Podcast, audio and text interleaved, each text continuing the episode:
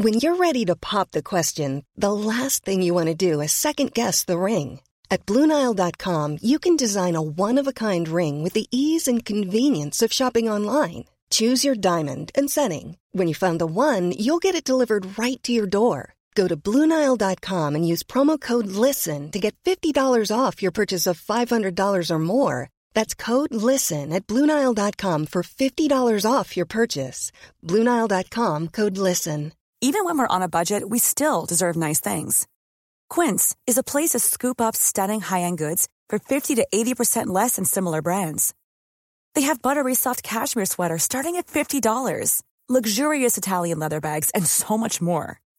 Plus, Quince only works with factories that use safe, ethical, and responsible manufacturing. Get the high-end goods you'll love without the high price tag with Quince. Go to quince.com/style for free shipping and 365-day returns. Hiring for your small business? If you're not looking for professionals on LinkedIn, you're looking in the wrong place. That's like looking for your car keys in a fish tank. LinkedIn helps you hire professionals you can't find anywhere else, even those who aren't actively searching for a new job but might be open to the perfect role. In a given month, over 70% of LinkedIn users don't even visit other leading job sites. So start looking in the right place. With LinkedIn, you can hire professionals like a professional. Post your free job on linkedin.com slash people today.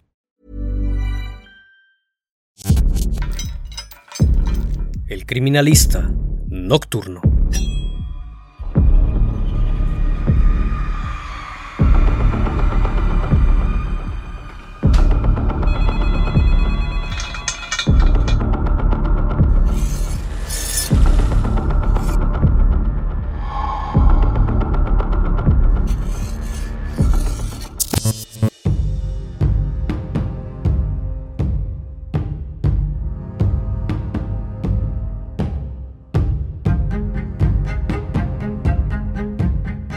Chimalhuacán, Estado de México, año 2015. Durante el mes de septiembre, sucesos extraños comenzaron a ocurrir alrededor del municipio. Eran cinco las colonias que reportaban la presencia de una mujer que se acercaba sigilosamente, no con buenas intenciones. No había como tal un patrón claro del por qué lo hacía. Sin embargo, el modus operandi era siempre el mismo. Luego de unos días de investigación, lograron identificar a la probable sospechosa. Se trataba de una joven de 20 años de edad, de nombre Itzel García. Itzel Nayeli García Montaño nació en el año de 1995 en el municipio de Chimalhuacán en el Estado de México. Fue la segunda hija de seis más. Creció y se desarrolló en un ambiente de escasos recursos, marcados por la pobreza que sufre el país. Durante toda su infancia vivió en una casa pequeña, la cual se encontraba en muy malas condiciones y en la que compartían todos los miembros de la familia, ya que en otras habitaciones vivían también varios familiares. Desde pequeña supo lo que es tener responsabilidad, pues la joven se dedicaba al cuidado de sus hermanos menores, puesto que sus progenitores trabajaban todo el día. Su padre trabajaba como lavacoches y su madre vendía algunas cosas. Debido al poco ingreso solo pudo estudiar hasta el tercer grado de primaria, lo que tiempo después le ocasionaría problemas ya que tenía dificultades al leer, incluso al escribir, además de que le era muy difícil efectuar multiplicaciones y divisiones. Toda su niñez y su adolescencia siempre estuvo marcada por la desatención de sus padres, desarrollándose como una persona muy callada y tranquila en apariencia, que guardaba sus sentimientos hacia las personas, haciéndose fría e impredecible. Ya cuando tenía 14 años, aburrida de la rutina y la pobreza que la acechaban día con día, se fue a vivir con un hombre en unión libre. Una vez estando con él, a los pocos meses quedó embarazada, pero conforme fue avanzando su embarazo, empezó a sentirse mal. Tales síntomas provocados por un embarazo extrauterino. A partir de aquí, su vida cambió significativamente, pues luego de estar hospitalizada, durante algunos días. La sometieron a una histerectomía, que se refiere a la extracción del útero para poder salvar su vida, recibiendo la mala noticia de que jamás podría tener hijos, pues había quedado estéril. Este suceso la marcó definitivamente, se deprimió y poco a poco su relación se fue deteriorando. Es entonces que a la edad de 16 años se separa de su primera pareja, lo que la llevó a consumir alcohol y a fumar desesperadamente. Su mundo se vino abajo, no tenía trabajo ni ganas de seguir adelante. Cuando cumplió 17 años, conoció a su segunda pareja, llamado Rafael, un hombre que se dedicaba a conducir un microbús y que anteriormente ya había tenido una relación de la que surgió un varón. Luego de un tiempo, se fueron a vivir juntos. Al inicio todo era muy tranquilo y común, pero luego de unos meses, las peleas se hicieron presentes. La convivencia entre ambos era insoportable, al grado de sufrir agresiones por parte de su pareja, tanto físicas y verbales, pues le reprochaba regularmente que no pudiera tener hijos, lo que la llevó a episodios depresivos, refugiándose esta vez en las drogas. Es así que a la edad de 18 años comenzó a inhalar solventes para poder combatir la depresión. En una ocasión ella se encontraba muy mal, apenas podía mantenerse en pie, se tambaleaba de un lado a otro. Al verla su abuela le dijo que estaba haciendo mal, que se había convertido en una drogadicta y al escucharla, ésta se le abalanzó y la golpeó sin importarle que se tratara de su familia, teniendo así un cambio importante en su conducta.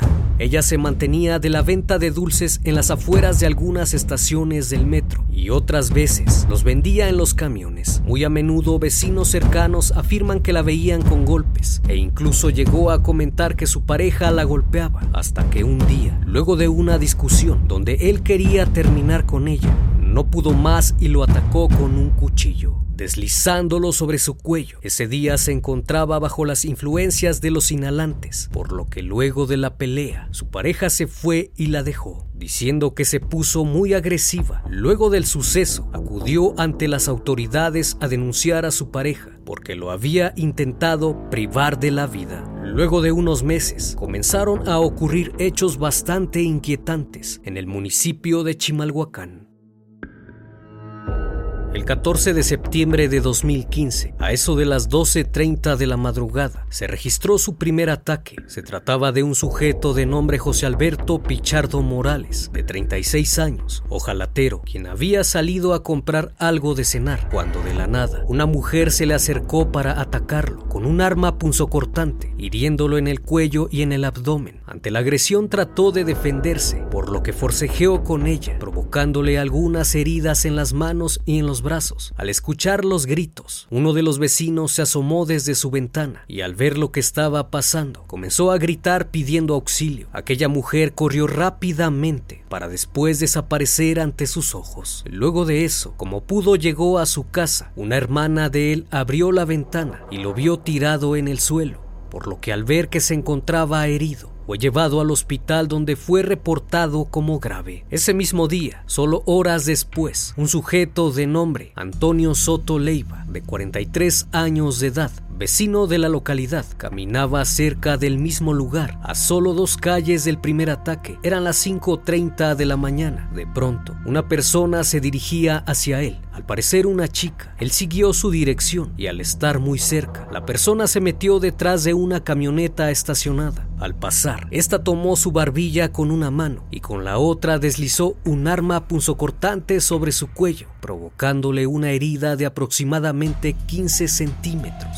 Al voltear intentó ver a su agresor, pero debido a que aún no amanecía, no pudo ver de quién se trataba. Únicamente observó que era una mujer y pese a estar herido, trató de alcanzarla, avanzando cerca de 50 metros, pero ella se escabulló. Al verlo sus familiares lo trasladaron al hospital. Afortunadamente, la herida no logró tocar ninguna estructura vital y pudo sobrevivir. Luego del hecho, se dirigió ante el Ministerio Público a interponer su denuncia, ya que lo extraño fue que no se trataba de un robo.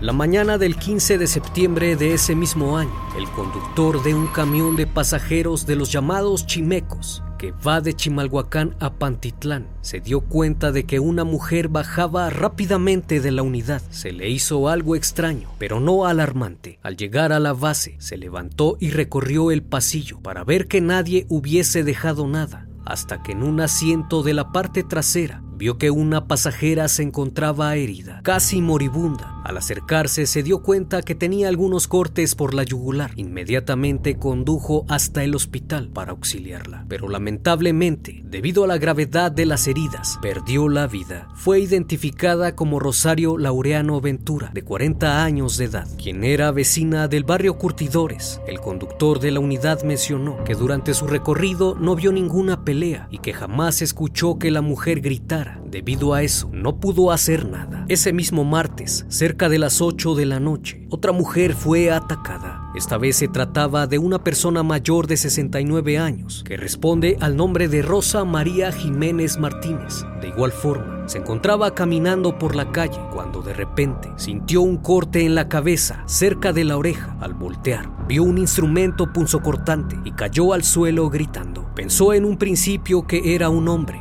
luego de que vio cómo salió corriendo, se pudo percatar que se trataba de una mujer. Al siguiente día, una mujer de nombre Yolanda Beltrán Magadán, de 45 años, fue agredida de la misma manera que las anteriores víctimas, a plena luz del día. Su agresor se abalanzó y con una navaja le hizo una gran herida por debajo de la barbilla. Al reaccionar vio que se trataba de una mujer, pues su complexión física era delgada, además de que vestía con ropa femenina. Después del acontecimiento, fue llevada al hospital, donde afortunadamente logró sobrevivir. Sin embargo, la herida era tan grande que se necesitaron 20 puntadas para cerrarla y dos transfusiones de sangre. Increíblemente, el 17 de septiembre del mismo año, volvió a atacar. Brenda Chantal Mondragón Martínez, de 16 años, iba en compañía de su madre, caminando hacia la escuela, cuando inesperadamente una mujer la atacó con tremenda hazaña, cortándole el cuello. Al herirla escapó sin que la gente hiciera nada, pues todos miraron espantados. La joven cayó en brazos de su madre, quien la llevó de regreso a su casa donde trataron de parar el sangrado. Al ver su condición, inmediatamente llamaron a una ambulancia, pero lamentablemente murió mientras iba camino al hospital. El 18 de septiembre, un día después, agredió a Luisa Soto de 40 años. A eso de las 11 de la mañana, se encontraba caminando por una calle solitaria. Conforme avanzaba, se percató de la presencia de una mujer que llevaba una sudadera con capucha. Al estar cerca, esta sacó una navaja y trató de cortarle el cuello, pero no logró herirla de gravedad. Sin embargo, al tratar de huir, se le cayó la navaja con la que había intentado atacar.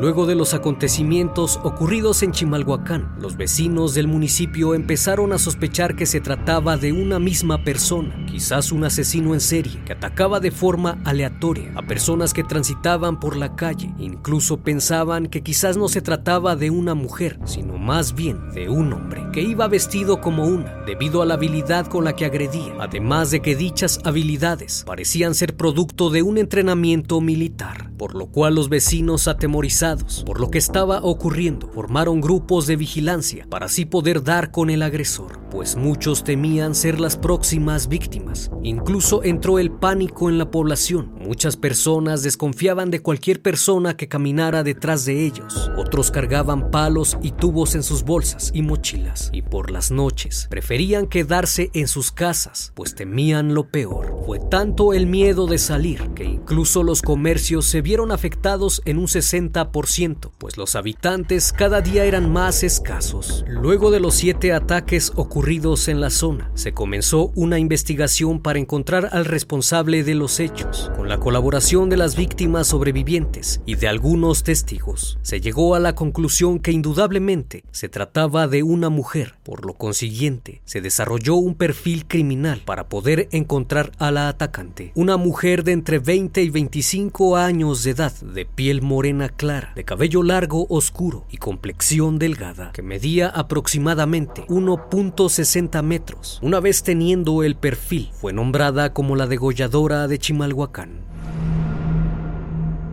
Muchos empezó a cuestionar sobre este caso, ya que no había como tal un patrón claro en las víctimas pues esta mujer había atacado a hombres y a mujeres de diferentes edades. En cuanto al modus operandi, era por lo general el mismo en todos los casos. Siempre atacaba víctimas por la espalda, sin mediar palabra alguna. Atacaba el cuello con una navaja de bolsillo para posteriormente salir corriendo. Debido a que sus características físicas no eran intimidantes, las personas no se sentían amenazadas por ella cuando se les acercaba. Su fin nunca fue el robo, únicamente la agresión, por lo que era una mujer peligrosa que podía atacar a cualquier persona vulnerable. La mayoría de los casos ocurrieron por la mañana en los barrios de curtidores, labradores, ebanistas, artesanos y pescadores en el municipio de Chimalhuacán. Todas estas sobre un perímetro circundante por lo cual se solicitó el apoyo de la policía para realizar patrullajes por dichas zonas con el fin de detener a la sospechosa. Inesperadamente la asesina dejó de atacar,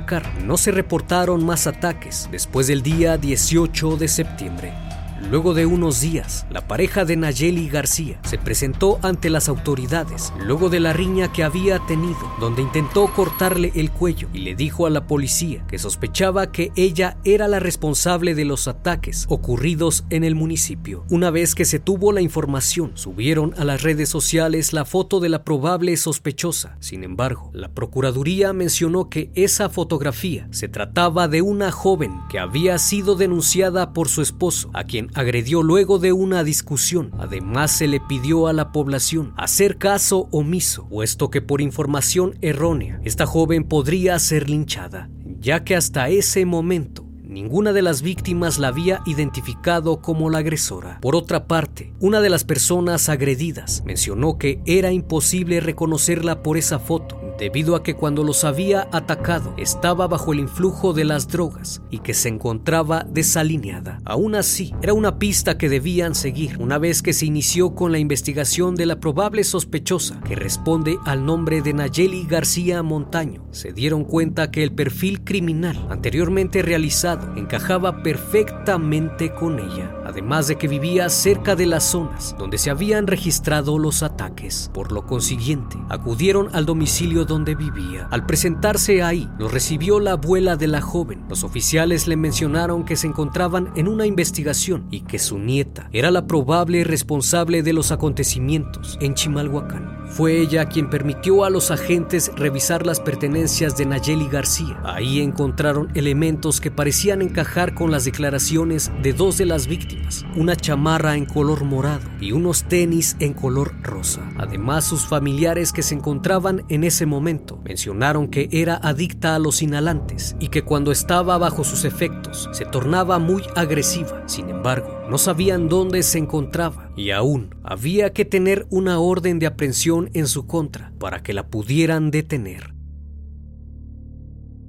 Así que llegó el día 2 de octubre de 2015. Algunos vecinos y familiares afirmaron haberla visto cerca de su domicilio. Un mototaxi la llevó hasta el lugar y una vez que se dio cuenta de que era la chica que estaban buscando las autoridades, llamó a la policía. Otra llamada de un vecino alertó que había tocado en la casa de su tía, pidiéndole que la dejara brincarse a su casa, debido a que no le abrían. Dicha casa se encuentra en la parte de atrás, de donde vivía Nayeli con sus familiares. Por otra parte, los familiares de Nayeli avisaron a la policía que la joven había acudido a su casa. Se realizó un operativo de inmediato para encontrarla, hasta que a eso de las 11 de la mañana se logró la detención de Itzel Nayeli García, quien fue identificada por uno de sus vecinos luego de que regresó a su domicilio en la avenida Manuel Altamirano, número 533, en el barrio Cesteros. Rápidamente la noticia de la detención se difundió y los medios de comunicación empezaron a propagar el nombre y la fotografía de la supuesta responsable. Efectivamente, se trataba de la joven que con anterioridad las autoridades habían mencionado que no tenía relación con el caso. Fue presentada como Nayeli N, de 20 años de edad.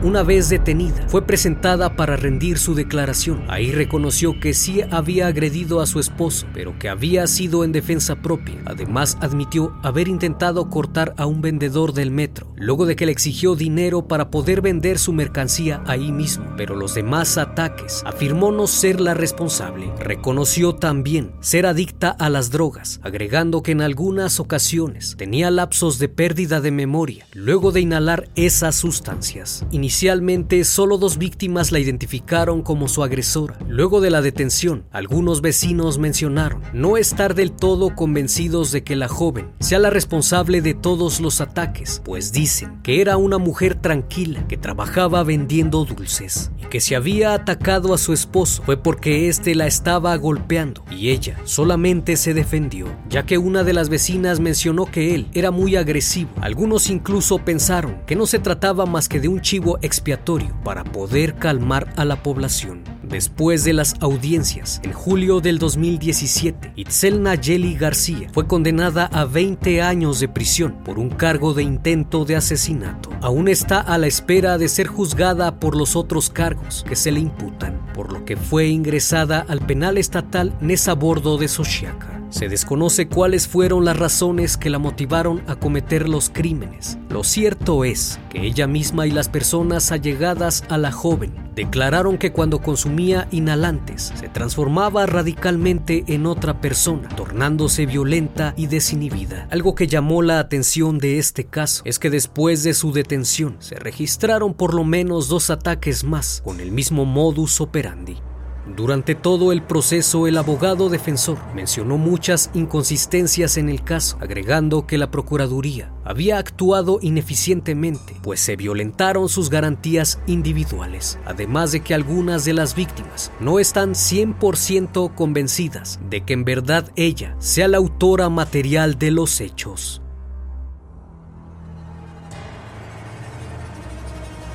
No olvides suscribirte al canal. Casos como estos son presentados cada semana. Esto es El Criminalista Nocturno. Hasta la próxima emisión.